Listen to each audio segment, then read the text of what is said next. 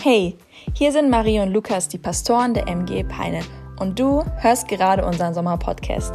Wie schön, dass du eingeschaltet hast. Wir hoffen und beten, dass du ermutigt und herausgefordert wirst, deinen Glauben im Alltag zu leben. Los geht's mit dieser Episode. Yes, hey, wir sind in der Predigtreihe Freund der Sünder und wir haben die letzten zwei Wochen richtig Gutes schon gehört. Ey, dein Wert, deine Bedeutung stehen fest, festgelegt durch das, was Jesus am Kreuz gemacht hat. Da ist nichts zu rütteln und gleichzeitig stellt sich Jesus vor als Freund der Sünder, als Freund von dir und mir. Und wir müssen nichts tun, um uns diese Freundschaft zu erwerben. Wir müssen nicht Teil eines elitären Clubs werden. Wir müssen keine Bewerbungsunterlagen vorweisen, keinem Clan beitreten, keiner Loge oder sonst irgendwas, sondern haben unverdienten Zugang zu Jesus. Ähm, und es ist der absolute Hammer, oder? Ey, das begeistert uns. Ähm, wir, wir, sind, wir sind richtig begeistert von Jesus und über das, was wir die letzten zwei Wochen gehört haben und sind so richtige Jesus-Jubler und Jesus-Fans.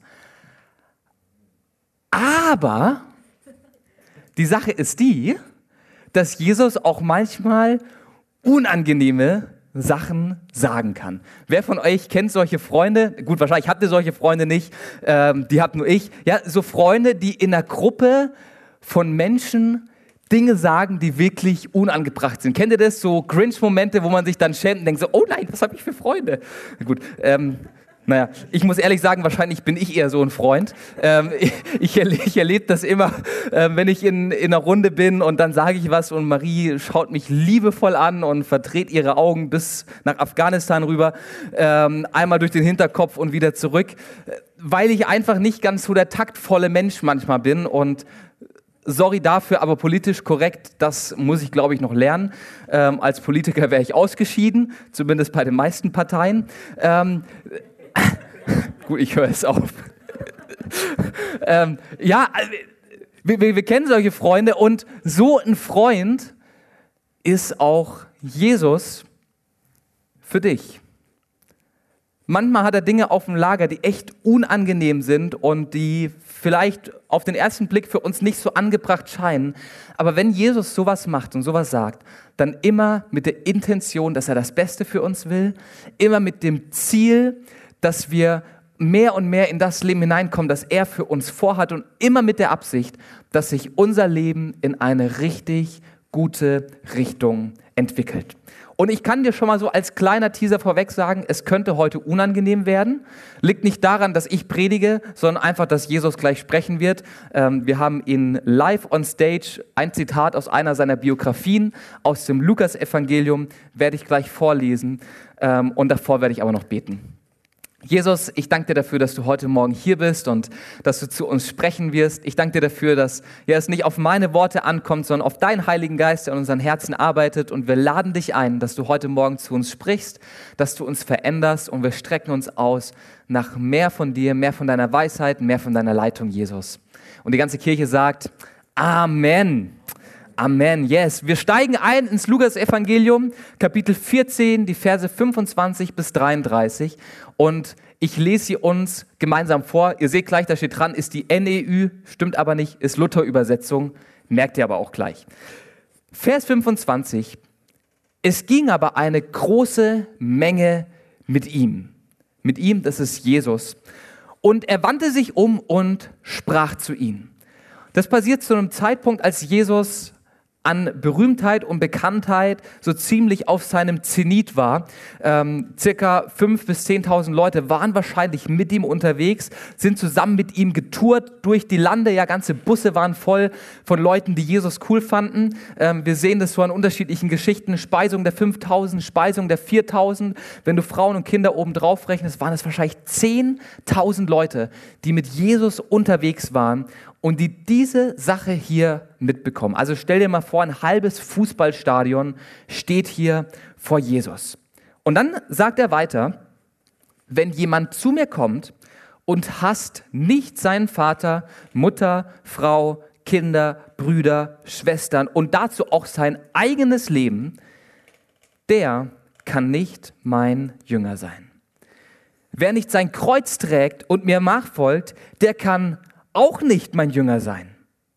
Und dann kommen jetzt zwei Beispiele, die hier Jesus bringt und sagt, denn wer ist unter euch, der einen Turm bauen will und setzt sich nicht zuvor hin und überschlägt die Kosten, ob er genug habe, um es zu Ende zu führen, damit nicht, wenn er den Grund gelegt hat und kann es nicht zu Ende bringen, alle, die es sehen, anfangen über ihn zu spotten und sagen, dieser Mensch hat angefangen zu bauen und kann es nicht zu Ende bringen. Zweites Beispiel. Oder welcher König zieht aus, um mit einem anderen König Krieg zu führen und setzt sich nicht zuvor hin und hält Rat, ob er mit 10.000 dem begegnen kann, der ihm kommt mit 20.000. Wenn nicht, so schickt er eine Gesellschaft, solange jener noch fern ist und bittet um Frieden. Dann kommt das dritte. So auch jeder unter euch, wer sich nicht lossagt von allem, was er hat, der kann nicht mein Jünger sein. Jesus ist mit dieser großen Menschenmenge unterwegs. Die Leute sind begeistert über Jesus. Sie sind begeistert über seine Botschaft. Sie sind begeistert von seinen Wundern und sehen in Jesus den verheißenen Messias, der, der auf die Erde gekommen ist, um den Römern jetzt mal so richtig ein auf den Deckel zu geben. Endlich ist der Messias gekommen. Endlich ziehen die Juden nach Jerusalem ein, beseitigen die ähm, korrupten Priester, die dort vor Ort sind, Herodes, Pilatus und Jesus wird der neue König. Die Leute sind richtig begeistert über das, wie es sich anfühlt, Jesus hinterherzulaufen. Sie sind begeistert über das, was er tut und was er vielleicht schon an ihrem Leben auch getan hat. Ey, Jesus kann gutes Brot vermehren und ähm, Kranke werden gesund. Der Wahnsinn. Und dann richtet Jesus diese fast schon demotivierenden Worte an sie, die so richtig fehl am Platz wirken. Und ich stelle mir so vor, wie Jesus anfängt zu reden und Petrus, Johannes, Jakobus stehen hinter Jesus, schlagen die Hände über den Kopf zusammen, denken sich, Jesus? Ey, mal serious? Jetzt hast du hier schon 10.000 Leute gesammelt. Ey, Jesus, wir haben wirklich unser Bestes gegeben, ja? Wir haben Flyer verteilt, wir haben Telefonakquise gemacht. 10.000 Leute sind zusammen. Und, und was fällt dir ein, Jesus? Ey, ganz ehrlich, PR und Marketing ist einfach nicht deine Stärke. Da solltest du noch mal zu Tacitus in die Schule gehen, ein paar Bücher von dem lesen. Aber Jesus, also mal ganz ehrlich, das, was du hier gerade abziehst, das ist die schlechteste PR-Aktion, seitdem du damals die Dämonen in die Schweine hast fahren lassen, die dann die Klippe runtergestürzt sind. Aber Jesus, du kannst doch die Leute nicht verkraulen. Und vielleicht hast du diesen Text gehört und denkst du so, boah, krass, ey, das ist echt heftig, was Jesus hier ähm, sagt. Das ist echt eine harte Botschaft. Das ist richtig harter Tobak, auf den man kauen muss. Aber die Botschaft, die Jesus hier in Lukas 14 bringt, ist so, so wichtig für dich und wichtig für mich. Und was Jesus in diesen paar Versen durchweg sagt, ist folgende Aufforderung. Check den Preis. Sag mal zu deinem Nachbar, check den Preis check den Preis. Ey, wir, wir lieben es, über Vorteile zu reden. Wir lieben es, über Dinge zu reden, die richtig schön und angenehm sind, oder? Aber selten reden wir über den Preis, der diese Dinge kostet. Es gibt so ein deutsches Sprichwort, das heißt, nichts ist umsonst, nur der Tod und der kostet das Leben. Ja, wenn ich beim Bäcker früher war, so als kleiner Steppke, da haben wir manchmal was umsonst bekommen und manchmal aber halt auch nicht. Ja, und dann habe ich dann so als kleiner Junge gefragt, gibt es heute wieder einen Schokocroissant? Und dann schaut mich diese gute Bäckerfrau da an und sagt, ja, ganz ehrlich, nichts ist umsonst, gell? Nur der Tod und der kostet's Leben. Also das ist so der Spruch, mit dem ich aufgewachsen bin. Der wurde mir als Kind um die Ohren geklatscht. Und wie viel Wahrheit steckt da drin? Nichts im Leben ist wirklich umsonst, sondern alles hat seinen Preis. Marie und ich, wir sind ähm, leidenschaftliche Pflanzen, Sammler, könnte man sagen. Ähm, unsere Wohnung ist, oh nein, die hat einen Knick bekommen. Oh nein. Na, ähm, und die auch. Ich behandle sie vorsichtig. Ähm, wir, wir, sind Pflanzensammler, wir lieben Grünpflanzen und wir haben unsere Wohnung voll. In jedem Raum findest du mindestens drei ähm, dieser wunderschönen Exemplare, wahrscheinlich ganze 20 sind in der Wohnung. Und ich bin so froh, dass wir in der Globalisierung leben, im 21. Jahrhundert, wo wir Pflanzen kaufen können, die eigentlich im Amazonas wachsen, aber inzwischen in den Niederlanden produziert werden, in tollen Gewächshäusern, um dann zu unserem Baumarkt des Vertrauens zu kommen, wo wir für 4,99 so eine wunderschöne Grünpflanze erwerben können. Aber das Problem bei diesen Grünpflanzen ist, dass die Grünpflanzen nicht nur 5,99 kosten oder 4,99, wie wir im Baumarkt ausgeschrieben sehen, sondern die kommen mit einem kleinen Preisschild frei Haus. Und die Kosten für diese Grünpflanze hier, die heißen Gießen, Düngen, bitte alle fünf Monate umtopfen, Recherche, was die Pflanze mag und was sie nicht mag, Schädlinge bekämpfen. Ja, Marie und ich, wir sind da gut drin. Wir hatten Trauermücken, Tripsen, verschimmelte Wurzeln. Wir hatten alles, was du bei Grünpflanzen nicht haben willst. Und ich sag dir, das kostet sau viel Zeit. Und ich hatte manchmal einen Hass auf unsere Pflanzen, wenn du alle Pflanzen der Wohnung einsammelst, in deine Dusche stellst und sie alle drei Tage abduschst, um da sämtliches Ungeziefer runterzuduschen und das einen Monat lang. Ich sag dir, das Ding, das kostet. Genauso wie unser Auto. Ja, wir Deutschen, wir lieben es, Autos zu besitzen. Ja, ich habe auch als ähm, als guter, verantwortungsvoller Deutscher ähm, habe ich mir einen Volkswagen gekauft zusammen mit Marie. Ähm, ja, Qualitätsprodukt hier aus der Region. Ähm, ja, also ganz ehrlich, was soll man sonst fahren? Und ja, was sollte man sonst fahren? Nee, nee, VW. Äh, VW, definitiv hier das, das Logo meines Vertrauens. Aber die Sache ist die bei so einem Auto, die kostet nicht nur den Anschaffungspreis. Also schön wär's, ne? Mit so einem Auto, da kommt einiges anderes mit. Ja, da hat man solche Sachen wie die Steuer. Oh ja, die kostet, sage ich euch, Versicherung, nochmal einiges mehr. Dann muss dieses Auto einen Ölwechsel bekommen muss regelmäßig in die Waschanlage. Wenn du Rost hast, hat mein Auto gerade, dann musst du die Stelle abschleifen, lackieren, lackieren, lackieren, lackieren, lackieren und gut behandeln, dass das Ding wieder in Ordnung wird. Du musst dein Auto von innen putzen, sonst bildet sich so eine Staubdecke auf deinem Armaturenbrett. Könnt ihr auch gerne besichtigen, habe ich auch am Start. Ähm, ey, und das kostet richtig Arbeit, so ein Auto.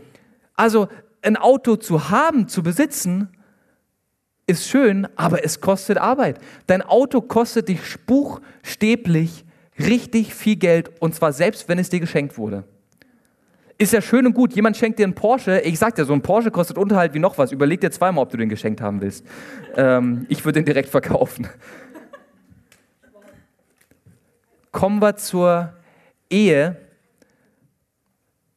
Ja, die meisten der hier anwesenden Ladies, die vielleicht noch nicht verheiratet sind, die träumen von diesem herrlichen weißen Kleid, das man so auf allen Bildern sieht und von dem herrlichen Einzug in die Kirche, wo man dann mit dem Papa im Arm so nach vorne läuft und oh, man denkt an, an Weinabende mit dem Partner und auf gemeinsames auf dem Sofa sitzen und oh, end, endlich, endlich haben wir eine gemeinsame Wohnung und so schön, Ehe ist so toll.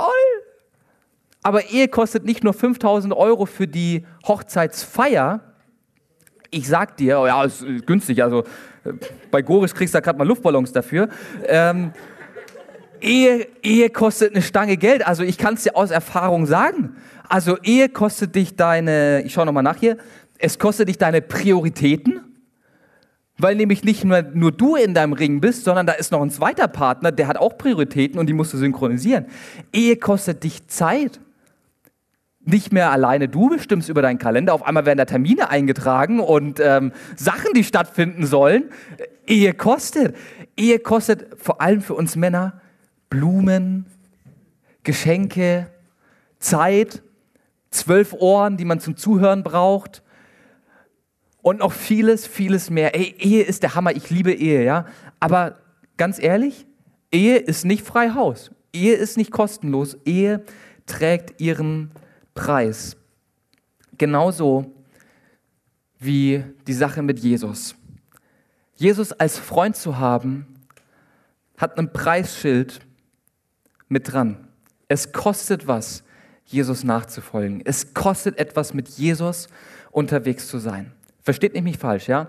Die Freundschaft zu Jesus ist kostenlos. Die Freundschaft mit Gott kriegen wir geschenkt durch das Opfer, das Jesus am Kreuz für uns gemacht hat, indem er für Schuld und Sünde gestorben ist. Das gibt es frei Haus. Das ist uns geschenkt. Unverdienter Zugang. Maria hat vor zwei Wochen darüber gepredigt. Der Wahnsinn. Genial. Sprengt unsere Dimension von Denken und, ähm, und, und, und, und, und führt mich fast in die Verzückung. Aber mit Jesus wirklich unterwegs zu sein, hat ein Preisschild. Und dieses Preisschild heißt Lukas 14, Verse 25 bis 33. Genau der Text, den wir gerade gelesen haben. Und in diesem Text gibt es drei Kostenstellen, drei Positionen, an denen Jesus sagt, hier bitte ich dich zur Kasse, das muss es dich kosten. Jesus als Freund zu haben, kostet dich etwas. Und wozu Jesus dich jetzt in den nächsten paar Minuten auffordert, ist, check den Preis. Die erste Sache, die dein Leben mit Jesus kostet, ist folgendes. Es kostet deine Pläne. Lukas 14, Vers 26. Wenn jemand zu mir kommt und hasst nicht seinen Vater, Mutter, Frau, Kinder, Brüder, Schwestern und dazu auch noch sein eigenes Leben, der kann nicht mein Jünger sein. Oha, Jesus. Hassen darf man nicht sagen. Also das habe ich als Kind in einem guten christlichen Elternhaus beigebracht bekommen. Du darfst dich hassen und du darfst hassen auch nicht sagen. Ist verboten. Ähm, darf man nicht. Warum benutzt Jesus hier dieses heftige, drastische Wort und sagt, wenn du mir nachfolgen willst, musst du Mama und Papa und die Geschwister und dein eigenes Leben hassen? Meint Jesus, dass wenn wir mit ihm unterwegs sind, wenn er unser Freund ist, dass wir alle anderen Menschen verachten müssen? Dass wir alles sonstige soziale Gefüge beiseite räumen müssen und ähm, ja, nur noch in Love with Jesus sein dürfen. Keine Ehefrau, keine Freunde, nichts. Ihr merkt, das ist eine rhetorische Frage. Natürlich meint Jesus das nicht. Wenn Jesus hier diese Satzkonstruktion baut und diesen Ausspruch macht und sagt, hey, ihr müsst euren Vater, eure Mutter hassen, dann ist es äh, keine Form des Elternhasses, sondern ganz einfache, typisch hebräische, stilistische Übertreibung. So haben die Leute damals geredet. Wir finden es an ganz vielen anderen Stellen, wo Jesus solche Übertreibungen macht. Das war einfach der Slang, den die damals drauf hatten. Und was Jesus aber mit diesem Hassen meint, ist folgendes. Wenn du zwei Dinge hast, die bewertet werden sollen auf, anhand ihrer Prioritäten, dann kannst du eine Sache nur höher und die andere niederachten. Und wenn Jesus die Priorität eins in deinem Leben sein soll, wenn er den ersten Platz bekommen soll, dann liebst du ihn und im Umkehrschluss hast du dann alles andere. Also in dem Fall sagt Jesus hier Familie. Also er macht es, um den Unterschied zwischen zwei Dingen so richtig drastisch aufzuziehen, um zu zeigen, hier eine Familie, Mama, Papa, Geschwister, Brüder, Schwestern, Frau, Kinder, die kommen auf den zweiten Platz, anstatt auf dem ersten Platz zu sein. Und da müssen wir eine Sache verstehen. In der antiken Welt war Familie Nummer eins über allem. Über allem. Familie hat bestimmt, wer du warst. Familie hat bestimmt, wer du bist. Und Familie hat bestimmt, wer du mal sein wirst. Die Loyalität der Familie gegenüber war das allerhöchste Gut. Die Familie zu verraten, die Ehre der Familie in den Dreck zu ziehen, war das schlimmste Verbrechen, das du in der Antike überhaupt nur machen konntest. Darüber ging nichts. Ja, in der Antike wurden die Grundlagen für die Mafia gelegt. La Familia, da geht nichts ran.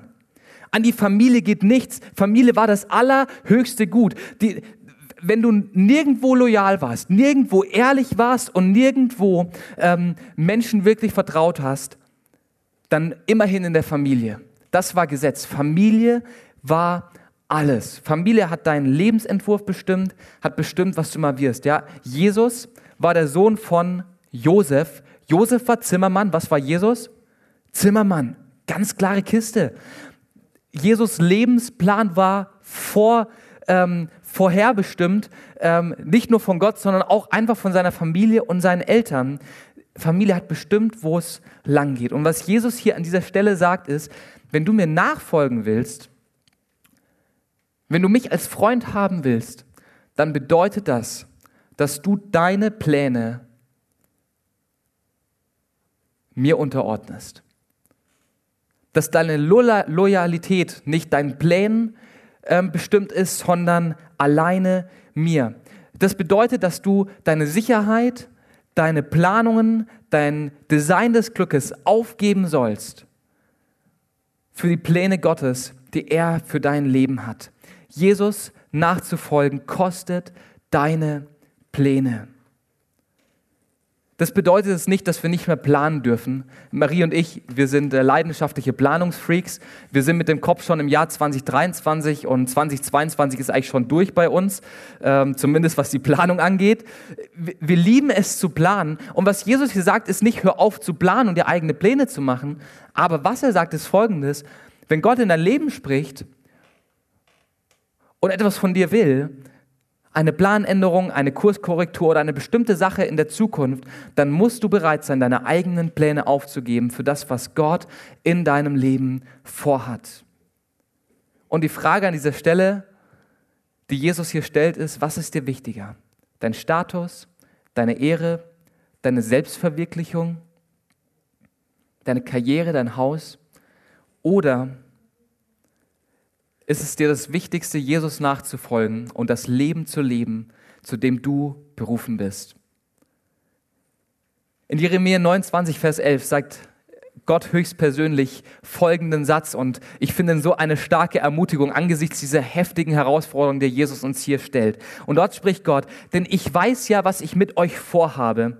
Ich habe Frieden für euch im Sinn und kein Unheil ich werde euch Zukunft schenken und Hoffnung geben. Hey, wenn du bereit bist, deine Pläne aufzugeben, wenn du bereit bist, deine Pläne wegzuüberweisen und den Preis zu bezahlen, dann wartet auf dich eine Zukunft in Frieden und in Hoffnung nach den Maßstäben Gottes. Ich sagte, die beste Zukunft überhaupt. Eine bessere Zukunft gibt es nicht als die Zukunft Gottes. Aber das bedeutet, dass ich meine Pläne, meine Vorstellungen vom Leben, mein Lebensentwurf, der vielleicht schon die nächsten 15 Jahre geht, dass ich dem bereit bin aufzugeben, wenn Gott spricht und wenn Gott einen anderen Plan gibt.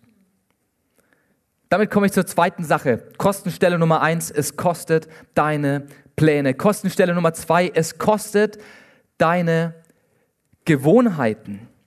Lukas 14, Vers 27. Wer nicht sein Kreuz trägt und mir nachkommt, kann nicht mein Jünger sein. Wow, hey, wer nicht sein Kreuz trägt und mir nachkommt, kann nicht mein Jünger sein. Also Gottes Plan für unser Leben anzunehmen, das klingt ja eigentlich angesichts Jeremia 29, Vers 11 relativ simpel, oder? Gottes Plan ist ein Plan voll Frieden, voll Hoffnung, voll Heil, herrlich. Das nehme ich mit. Also da, da schreibe ich ja nur zu gerne meine eigenen Pläne ab. Und dann, einen Satz später, bringt Jesus den nächsten Hammer und sagt, ey, wenn du mir nachfolgen willst, wenn du mein Jünger sein willst, wenn, wenn du mich als Freund haben willst, dann musst du dein Kreuz tragen. So, wir hören diese Worte heute und wir denken so romantisch an oh, diese beiden Linien, die sich in der Mitte treffen. Wow, richtig schön. Wir denken an Jesus, der für unsere Schuld und für unsere Sünde gestorben ist und, und denken, wow, ey, das Kreuz ist absolute Liebe, ein Liebessymbol. Ja, es gibt Menschen, die hängen sich das Kreuz um den Hals, um das auszudrücken, was für sie bedeutet. Und das ist so das Erste, was wir mit dem Kreuz assoziieren. Ja, wir denken an Jesus und an Romantik und an Liebe.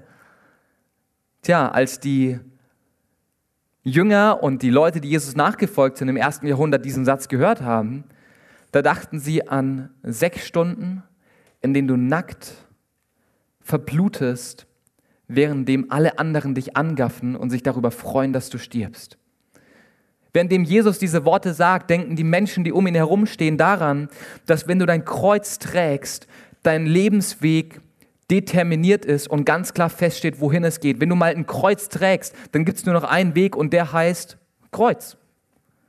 Wenn du dein Kreuz trägst, dann ist es ein demütigender Ausdruck davon, dass du dich in der Zeit unter das römische Imperium beugen musstest, weil das römische Imperium ganz klar Hand über dich gelegt hat und gesagt hat, du stirbst jetzt und deswegen hast du dein Kreuz zu tragen. Und wenn Jesus hier zu uns Christen sagt, wenn ihr mir nachfolgen wollt, dann sollt ihr euer Kreuz tragen und mir nachkommen. Da meint Jesus nichts anderes, als dass er sagt, hey, wenn du mich als Freund haben willst, dann kostet es den Preis, dass du Leben auf meine Art und Weise lebst. Jesus ist selber ans Kreuz gegangen, er hat das Kreuz selber tragen müssen, wurde selber hingerichtet aus Liebe zu uns Menschen. Ähm, der größte Liebesbeweis der Menschheitsgeschichte überhaupt. Und wenn Jesus hier sagt, wenn du mir nachkommen willst, dann musst du dein Kreuz tragen, dann heißt es, dass ich meinen Alltag, mein Privatleben, meine Art und Weise, Dinge zu tun, Jesus unterordnen soll. Und mein Leben nicht mehr nach meinen Gewohnheiten leben soll, sondern nach der Art und Weise, wie Jesus es uns vorgemacht hat. Anzuerkennen, dass nicht meine Gewohnheiten das Nonplusultra sind, sondern der Style, den Jesus vorgelebt hat. Jesus nachzufolgen bedeutet, dass ich meine Gewohnheiten auf den Tisch lege und sage, Jesus, veränder du mich Veränder du meinen Alltag, veränder du meine Gewohnheiten, so dass ich so lebe, wie du es dir vorstellst für mich. Und es kann ganz unterschiedliches für dein Leben bedeuten. Es kann ganz unterschiedliches für mein Leben bedeuten. Es kann unter anderem vielleicht bedeuten, dass ähm, du und ich anfangen, in der Steuererklärung ehrlich zu sein, weil Jesus absolut ehrlich war. Jesus war 100% Wahrheit. Ähm, und das dürfen wir auch sehr, sehr gerne in der Steuererklärung leben. Ähm, auch wenn es vielleicht bedeutet, dass wir 100, 200 Euro weniger im Jahr zurückbekommen, wie wenn wir hier noch ein Häkchen setzen würden und da noch eine 50 Euro reinsetzen können. Jesus nachzufolgen bedeutet, dass ich in der Steuererklärung ehrlich bin. Es bedeutet, dass ich beim Lästern in der Kaffeepause oder auf dem Schulhof nicht mit am Start bin, sondern meine Worte benutze, um Gutes, um Positives zu bewirken, um Menschen aufzuerbauen, zu ermutigen. Es bedeutet, dass ich mit der Sexualität bis zur Ehe warte, weil das Gottes Platz für Sex ist. Es ist der Rahmen, den er geschaffen hat ähm, und den er sich wünscht für Sexualität. Und es kann vielleicht aber auch bedeuten, dass ich mit dem Rauchen aufhöre, weil Rauchen einfach absolut schädlich für dich ist. Weil Rauchen absolut schädlich für deinen Verstand ist, weil du dich abhängig von einer Substanz machst, die dich nachhaltig verändert und dich gleichzeitig abhängig machst von einer Substanz, ohne die du irgendwann nicht mehr leben kannst. Jesus verlangt von uns, dass wir den Preis der Gewohnheit zahlen und die Gewohnheiten beiseite schieben und anfangen, nach der Art und Weise zu leben, wie er es uns vorgemacht hat. Und dazu erzählt Jesus eine kleine Geschichte in Matthäus 7, ein kleiner Vergleich, ein kleines Gleichnis. Und er sagt, jemand, der meine Worte hört und nach meinem Willen lebt, der gleicht einem Baumeister, der sein Haus auf festen Felsen baut. Und dieser Baumeister wird erleben, dass sobald ein Sturm kommt, der das Haus trifft, das Haus nicht weggeschwemmt und nicht weggerissen wird, sondern es felsenfest verankert bleibt hey, wenn wir unsere Gewohnheiten auf den Tisch legen und sie verändern lassen durch Jesus, dann sind wir wie so Baumeister, die ihr Lebenshaus auf festes Fundament stellen und damit unserem Leben eine Basis geben, die wirklich trägt. Im Gegensatz dazu macht Jesus das Beispiel, dass jeder, der nicht so handelt, einem Baumeister gleicht, der sein Haus auf Sand baut. Und bei jedem kleinen Regen, bei jeder kleinen Überschwemmung wird Sand unter dem Haus weggeweht, weggeschwemmt und das Lebenshaus kommt zum Wackeln, kommt vielleicht sogar zum Einstürzen. Hey, wenn du Festigkeit und Stabilität in deinem Leben haben möchtest, dann zahl deine Gewohnheiten ein. Zahl den Preis, deinen Alltag so zu gestalten, wie Jesus es sich für dich ausgedacht hat. Jesus nachzufolgen kostet unsere Gewohnheiten, aber es bringt uns Festigkeit.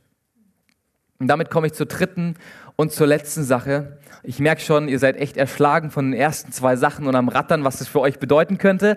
Ähm, noch eine letzte Sache und damit holt Jesus nochmal so richtig mit der Keule aus und ähm, macht nochmal echten Anspruch nach oben. Vers 33 lesen wir, wer sich nicht lossagt von allem, was er hat, der kann nicht mein Jünger sein. Ey, nichts ist uns Deutschen so heilig wie unser Besitz, oder?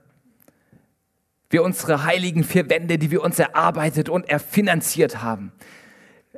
Wenn wir in den Lokalnachrichten davon hören, dass irgendwo eine Einbruchserie in der Gegend ist, ja, dann checken wir abends die Fenster 32 Mal, ob sie auch wirklich verschlossen sind. Man installiert Überwachungskameras, ähm, Alarmanlagen, ähm, schafft sich so Fenstergriffe an, die man so abschließen kann. Keine Ahnung, wer diese benutzt, aber ja, wir, versuchen uns zu schützen. Wir versuchen zu schützen, was uns gehört. Wir legen unser Geld in sicheren Geldanlagen an, im guten, alten, roten Sparbuch ähm, der Sparkasse. Da ist das Geld sicher. Ja, wir setzen auf hundertprozentige Sicherheit. Angela Merkel hat es in der Finanzkrise 2009 gesagt, unsere Einlagen sind sicher. Halleluja. Und wir Deutschen, wir lieben das. Wir lieben Sicherheit bei unserem Besitz, bei unseren Finanzen und ähm, haben da am besten unsere Hand drauf und bauen da so eine Glocke, dass da nichts irgendwie abhanden kommt. Und dann kommt jetzt hier Jesus auf seine unangenehm nette Art und sagt, hey, wenn du mir nachfolgen willst, wenn du mein Freund sein willst, dann bedeutet das, dass dein Besitz nicht nur dir gehört, sondern dass du bereit sein musst, deinen Besitz vielleicht auch aufzugeben, zu verteilen, zu verschenken, wie auch immer. Und die ersten Christen, die allerersten Peoples, die Jesus so richtig nachgefolgt sind, die haben das richtig radikal genommen. Die haben Jesus wortwörtlich genommen, ja. Die meiste Zeit haben sie nicht gecheckt, was Jesus meint, aber hier haben sie 100% an den Tag gelegt. Ähm, Apostelgeschichte 2, Vers 44. Ich lese euch das einmal vor, weil es wirklich krass, was die hier machen. Da heißt, alle, die an Jesus glaubten, hielten fest zusammen und teilten alles miteinander, was sie besaßen. Also reinster Kommunismus, wenn man so will. Ähm, in seiner puresten Art, da wäre Lenin stolz gewesen auf die. Ähm, und dann heißt es weiter, sie verkauften sogar Grundstücke und sonstigen Besitz und verteilten den Erlös entsprechend den jeweiligen Bedürfnissen an alle, die in Not waren. Ey, die sind verrückt gewesen, oder? Die haben alles aufgegeben, alles für die Gemeinschaft, für Armen, für Witwe, ähm, haben sich gegenseitig das Geld in die Taschen gesteckt und sich gegenseitig gesegnet. Will Jesus mit diesem Vers, dass wir das genauso tun, dass wir auch einfach alles ausgeben und Grundstücke verkaufen und Häuser und es dann irgendwie hier in Peine verteilen? Vielleicht. Keine Ahnung, was er zu dir sagt. Vielleicht bedeutet es das für dich. Aber in erster Linie bedeutet es, dass wir Jesus Kontrolle über unsere Finanzen geben. Über unseren Besitz, über unsere Ressourcen, über alles, was wir haben. Über Zeit, über Kraft und, auch wenn uns Deutschland das nicht so gefällt, auch über Geld. Das kann in deinem Leben ganz anders aussehen wie in meinem Leben. Ähm, aber es kann sehr, sehr gut sein, dass Jesus sagt, hey, ich hätte gerne von dir, dass du Geld spendest, dass du investierst, dass du mitarbeitest, dass du mit am Start bist, ähm, dass du etwas von dem, was du hast, dass du es gibst. Und die Frage ist dann, wem gehorchst du dann? Gehorchst du deinem roten Sparbuch oder gehorchst du Jesus? Gehorchst du deiner Sicherheit? Gehorchst du deinen Plänen für die Zukunft, deiner finanziellen Freiheit oder gehorchst du Jesus, der mit deinen Finanzen Großes vorhat? Und das kann unter anderem vielleicht bedeuten, dass du anfängst, den Zehnten zu geben. Das ist ein geistiges Prinzip, das wir ähm, durch die ganze Bibel hinweg finden, wo Leute zehn Prozent von dem, was sie im Monat einnehmen, in das Reich Gottes investieren, in das Reich Gottes geben, ähm, einfach in die Kirche bringen, ohne darüber zu bestimmen, was damit gemacht wird, um einfach zu sagen, ey Gott, ich bin dir dankbar für alles, was ich habe. Und hier die zehn Prozent, die gehören sowieso eh dir, hier, nimm sie. Ganz egal, was es mit meinem Bankkonto macht, die 10%, die gehen direkt raus. Vielleicht bedeutet es das für dich, vielleicht ist das ein Schritt, den du gehen solltest, vielleicht ist das eine der Kosten, die Jesus Nachfolge für dich bedeutet. Jesus nachzufolgen kostet dich Bequemlichkeit. Aber das Schöne ist, dass mit jedem Anspruch Gottes auch immer ein Zuspruch kommt und eine Ermutigung. Und die finden wir in Lukas 18, Vers 29 bis 30. Und da sagt Jesus, ich versichere euch, jeder, der wegen Gottes Reich Haus, Frau, Brüder, Eltern oder Kinder verlassen hat, bekommt jetzt in dieser Zeit alles vielfach wieder und in der kommenden Welt das ewige Leben. Hey, es kostet vielleicht Überwindung, Geld ins Reich Gottes zu geben, Gott Geld zur Verfügung zu stellen, aber wir haben die Zusage, dass Gott es sieht und dass er uns genug geben wird, sodass wir versorgt sind. Jesus nachzufolgen ist krasser Anspruch, oder? Es kostet unsere Pläne, unsere Gewohnheiten und unsere Bequemlichkeit. Und mein Wunsch für dich heute Morgen ist es nicht, dass du irgendwie entmutigt und ähm, zerstört aus dem Gottesdienst gehst und denkst ganz ehrlich, der Preis ist mir zu hoch, das Ding will ich nicht bezahlen, ich bin raus. Sondern mein Wunsch für dich heute Morgen ist, dass du den Zuspruch Gottes erkennst, dass du den Wert der Freundschaft Jesu erlebst und ermutigt nach Hause gehst. Und die Ermutigung kommt jetzt. Hey, Jesus hat den Preis für die Freundschaft bezahlt. Die Freundschaft ist Freihaus. Und den Preis der Nachfolge, da lässt er uns nicht alleine, sondern supportet uns. Und in Philippa 2, Vers 13 schreibt Paulus dann diese Worte. Und er sagt, hey, denn Gott bewirkt den Wunsch in euch, ihm zu gehorchen und gibt euch auch die Kraft zu tun, was ihm gefällt. Ja, Nachfolge kostet uns was. An dem Leben mit Jesus hängt ein Preisschild, das wirklich groß ist. Da reicht dieses Preisschild ja gar nicht aus, um abzubilden, was Jesus Nachfolger alles kosten kann. Aber er hilft uns dabei, diesen Preis zu bezahlen. Wer den Preis der Nachfolge bezahlt, gibt alles, um noch viel, viel mehr zu gewinnen. Wenn du bereit bist, den Preis zu bezahlen, wenn du bereit bist, deine Pläne, deine Gewohnheiten, deine Bequemlichkeit an den Nagel zu hängen, dann warten Bestimmung und Orientierung auf dich, weil du sagst, Gott, ich erkenne deine Pläne an und ich folge deinen Plänen.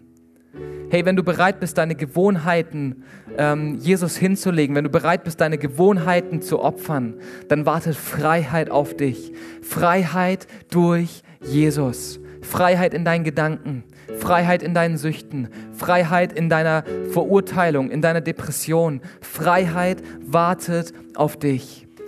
Und es warten Segen und Versorgung auf dich, wenn du bereit bist, deine Bequemlichkeit aufzugeben, indem du sagst, Gott, hier sind meine Ressourcen, hier ist, was ich habe.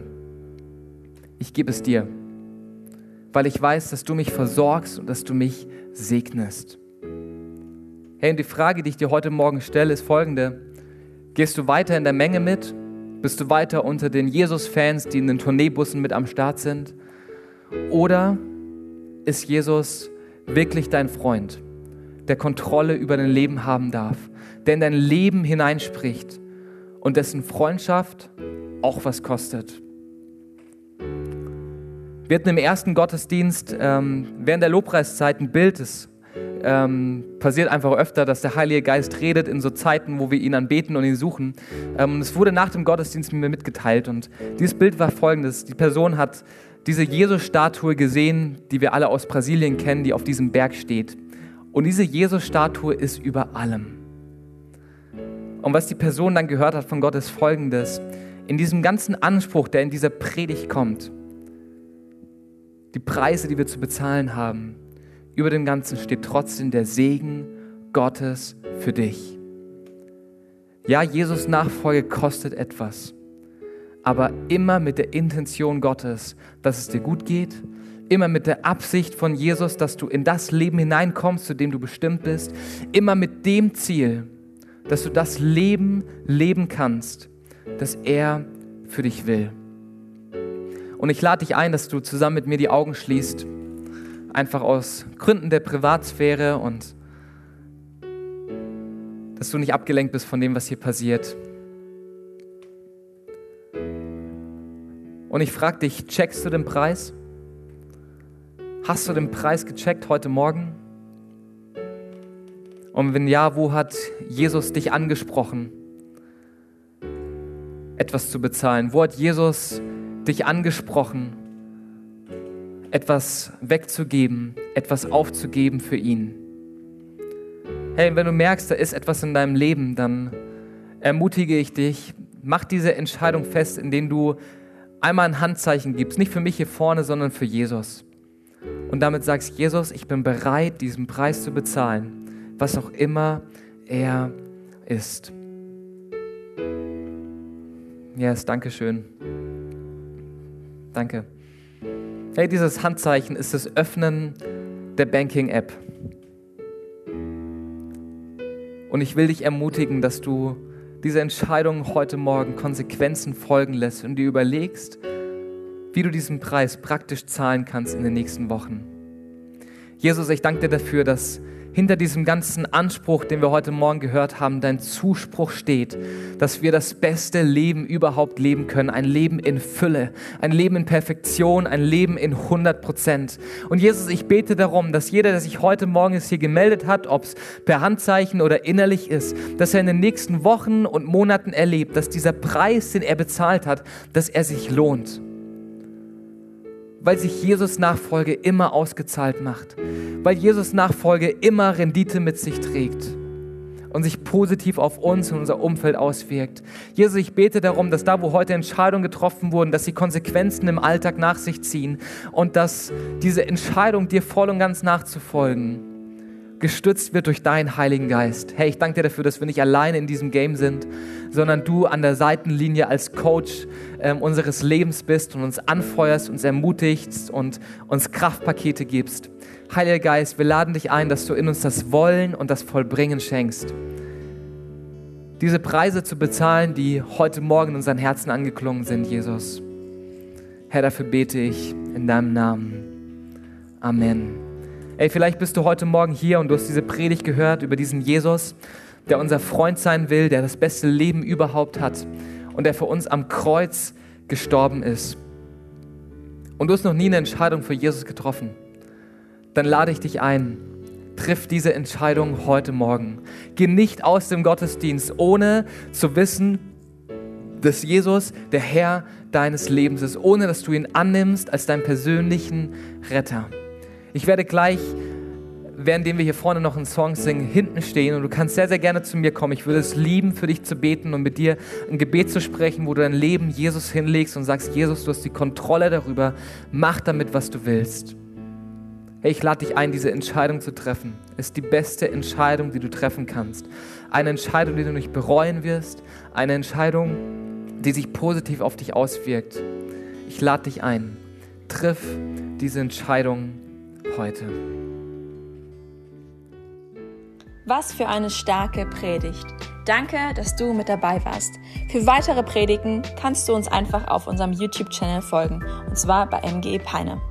Wenn du uns besser kennenlernen möchtest und immer über die aktuellen Infos, Events und Gottesdienste informiert sein möchtest, dann kannst du dich auf unserer Website ganz einfach für unseren Newsletter anmelden. Wir würden uns freuen, von dir zu hören. Gottes Segen und bis nächsten Sonntag.